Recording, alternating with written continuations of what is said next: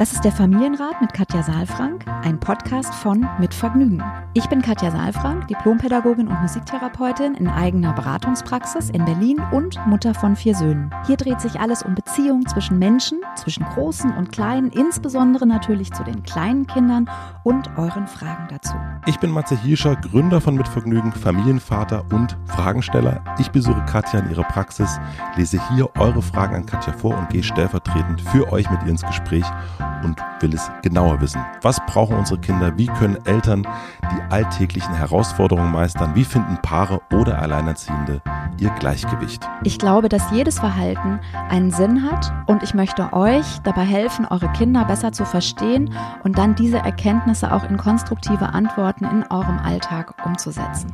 Willkommen beim Familienrat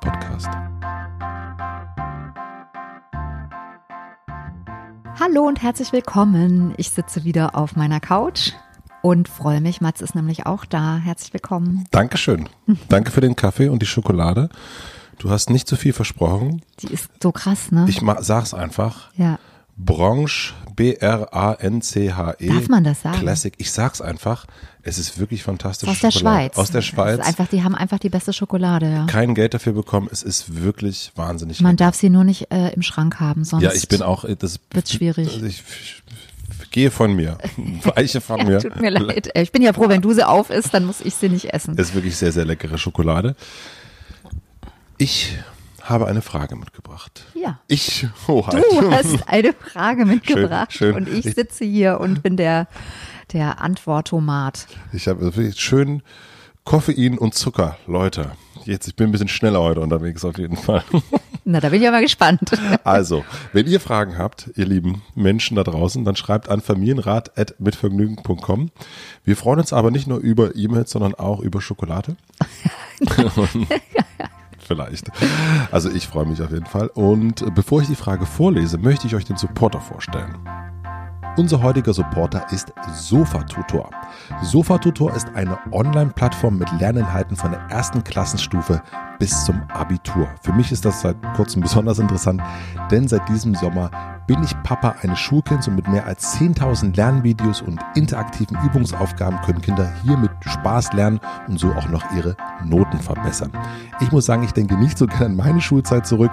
Als Kind war ich zum Beispiel vor Klassenarbeiten und dem Vergleich der Hausaufgaben immer dann besonders aufgeregt, wenn ich das Gefühl hatte, nicht alles so verstanden zu haben. Mit Sofa-Tutor kann man im eigenen Tempo lernen, mehr verstehen und somit natürlich besser vorbereitet und weniger aufgeregt sein. Schade, dass es diese Plattform damals noch nicht gab. Sofa-Tutor ist als Lernplattform natürlich auch eine enorme Erleichterung für Eltern. Wer schon mal den eigenen Kindern beim Hausaufgaben machen geholfen hat, ist vielleicht auch schon mal in Erklärungsnot geraten. Auf Sofa-Tutor werden individuelle Fragen im Hausaufgaben-Chat beantwortet. Super Sache. Am besten probiert ihr es zusammen mit euren Kindern selbst aus.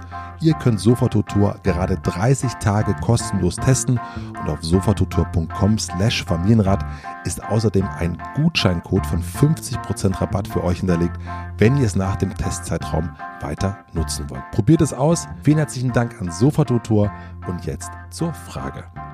Wir haben eine E-Mail von Heike bekommen und Heike hat geschrieben, ich habe 20 Monate alte Zwillinge, die aus meiner Sicht klammern. Sie gehen seit Januar vormittags in die Kita und haben spät mit 18 Monaten zu laufen begonnen.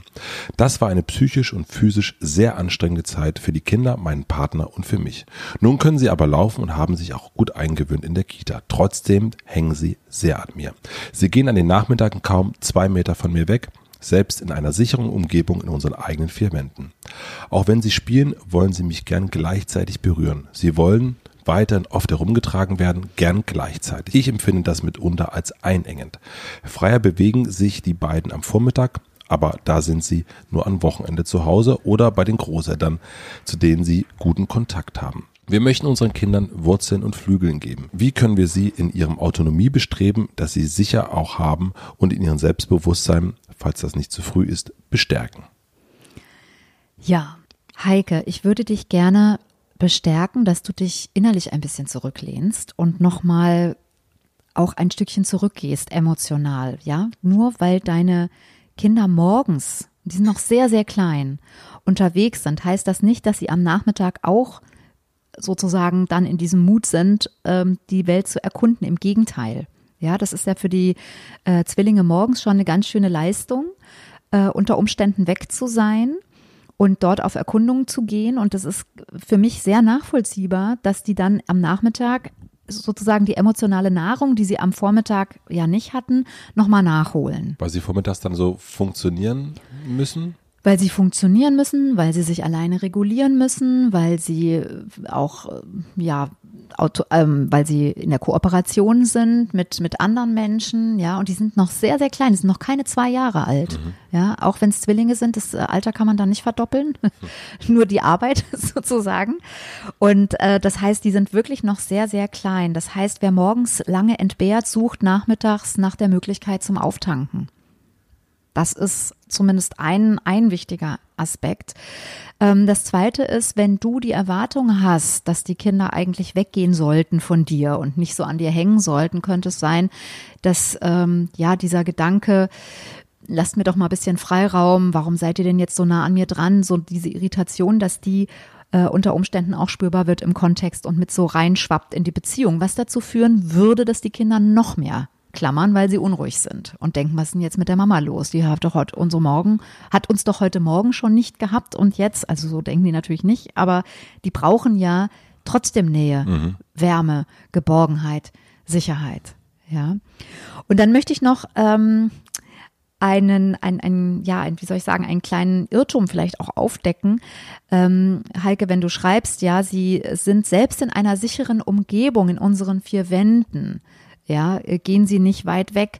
Das, äh, also die sichere Umgebung ist ja nicht die Struktur nur. Ja, also das, ich meine vier Wände und ich kenne mich aus und da kommt keiner rein und dann nimmt mich keiner weg, sondern es ist ja vor allen Dingen eine emotionale Sicherheit, die die Kinder brauchen und die bekommen sie nur über Nähe, Kontakt, ähm, also auch Körperkontakt und so weiter. Und das, was ich dir gerne mitgeben möchte, ist, dass es gut wäre, wenn die Kinder nicht immer danach fragen müssten. Also in Anführungsstrichen, ne? wenn die Kinder nicht sich aktiv an dich hängen müssten, sondern wenn du vielleicht tatsächlich Körperkontakt anbietest. Also das heißt, du bietest ein bisschen mehr an, als du eigentlich anbieten wollen würdest. Beim, das heißt, beim Spielen zum Beispiel die Hand schon mal zu halten, also es einfach zu machen, mhm. ja, oder auch beim Vorlesen einfach die Hand zu halten, zu wissen, da ist also nicht nach der Freiheit zu suchen und zu sagen, ich sage jetzt den Kindern immer, ihr müsst laufen, sondern schon sich darauf einzustellen, okay, ich gehe jetzt in die Küche und einer von beiden wird auf jeden Fall getragen. Und wenn man das eine Zeit lang macht, dann kriegen die Kinder auch eine emotionale Sicherheit, dass sie, dass ihnen die Nahrung nicht verwehrt wird. Und dann wird es unter Umständen nicht mehr so anstrengend. Und ähm, wieso sagst du einem Kind, also äh, wenn es Zwillinge sind? Wie meinst du? Also, weil du sagtest, ein Kind wird auf jeden Fall getragen. Eins wird mindestens getragen. Okay. Mhm. Ja, also man, ich habe jetzt ein bisschen mich gescheut zu sagen, stell dich bitte darauf ein, dass du immer mit zwei Kindern rumläufst. Deswegen mhm. habe ich gesagt, also mindestens eins nimmst du einfach auf die Seite. Wie, wie gesagt, die sind noch wirklich sehr, sehr klein. Ja, und wir können davon ausgehen, ich weiß jetzt nicht, äh, wie groß die Kita ist. Wenn du jetzt äh, hier in der Praxis wärst, würde ich da noch ein bisschen so auch mit dir ins Gespräch gehen und nochmal gucken, auch wie lange ist der Vormittag, wann bringst du die hin, wie ist der Morgen bei euch beschaffen, ähm, wie groß sind die Gruppen dort, äh, sind die zusammen in einer Gruppe oder alleine. Das hat ja alles Einfluss auf diesen emotionalen Hunger und, und ähm, die Sicherheit, die die Kinder eben brauchen. Also die wichtigste Botschaft, die ich an dich habe, ist einfach, dass du vielleicht nochmal deine Erwartungen überprüfst und guckst, ist es realistisch, dass meine Zwillinge mit noch unter zwei Jahren am Nachmittag, wenn sie schon am Vormittag nicht so dicht an mir sind, also gar nicht da sind, am Nachmittag auch diesen Schritt in die Autonomie machen? Ja, da, mhm. das ist nicht realistisch, sondern der Schritt wird ganz klar in die Verbindung gehen. Ja, man merkt das ja auch, wenn sie vor allen Dingen bei den Großeltern das nicht so haben oder in der Kita das auch nicht so haben, dann also wirklich funktionieren mhm. und dann aber wahrscheinlich genau das ähm, brauchen. Ich habe gerade so ein Bild gehabt von wie so von so einer Löwin im, äh, im, im Zoo und die sich so hinlegt und dann dann dann kommen die äh, die Kleinen dann hingelaufen und und legen sich erstmal so ab. Ja, legen sich ab oder touren drauf rum und suchen den Körperkontakt, ja.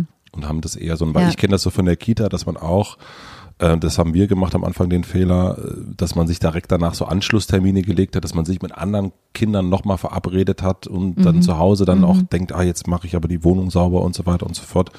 Und es hat bei uns sehr, sehr viel gebracht, dass wir erstmal Zeit uns genommen haben und erstmal geguckt haben. Das hat sich dann auch. Die Löwenzeit eingerichtet. Ja, voll. Mhm. Und das, das ist jetzt was ganz anderes inzwischen. Jetzt äh, sind wir eher, ja, können wir mal nach Hause, bitte.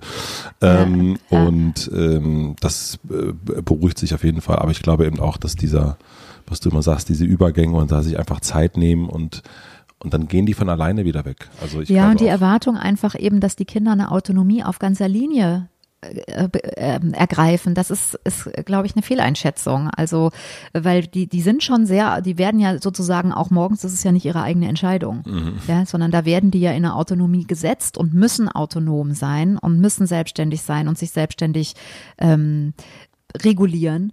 Und dann am Nachmittag äh, ist es ja umso wichtiger, dass sie wieder auftanken dürfen. Ja, also deswegen, ich habe so das Bild quasi äh, von einem Wasserbecher, ne? wenn die morgens nicht getrunken haben, haben die einfach nachmittags total viel Durst. Und dann wäre es halt gut, wenn sie nicht jedes Mal sagen müssten, könntest du mir noch was reinfüllen, kann ich mhm. mal den, äh, das Wasser haben so und das Glas so hinhalten oder den Becher, das ist ja auch anstrengend, sondern wenn man eben schon das weiß und die Becher immer gefüllt hält. Das ist eine Zeit lang, wirkt das erstmal sehr anstrengend. Wenn die Kinder das verinnerlicht haben, dass sie da immer andocken können, dann wird es sehr viel leichter. Ah, okay. Das heißt, du hast immer, dadurch, dass sie wissen, dass es immer geht, wird ja. es weniger. Ja, und dadurch, dass sie auch nicht dauernd bitten müssen. Weil mhm. das ist ja auch anstrengend, ja, wenn man Durst hat, immer wieder sagen zu müssen. Also es ist wie bei einem Gast. Ja, wenn ich einen Gast habe, ich habe es jetzt heute leider versäumt, du hast eben gefragt, kann ich einen Kaffee haben? Ich weiß nicht, was heute los ist, sorry. Mhm. Ähm, ne? Ist viel schöner, mhm. wenn ich sagen würde, Mensch, magst du noch einen Kaffee? Ja, ja. Ja, genau. Danke, ja, danke ja. dafür. Ja, ja, ja. ja habe ich bemerkt. Ja. Aber ähm, ich glaube, es ist vor allen Dingen auch für Heike sehr anstrengend, weil es eben Zwillinge, Zwillinge sind. sind. Es ist halt doppelt, ich glaube, das ist halt genau dieses, äh, dieser Wahnsinn, den ich dann, wenn ich das sehe, bei uns im Haus wohnen auch Zwillinge, Grüße nach unten äh, und auch sehe, wie sich die Mama manchmal abträgt, sozusagen, wie anstrengend das ist. Ja.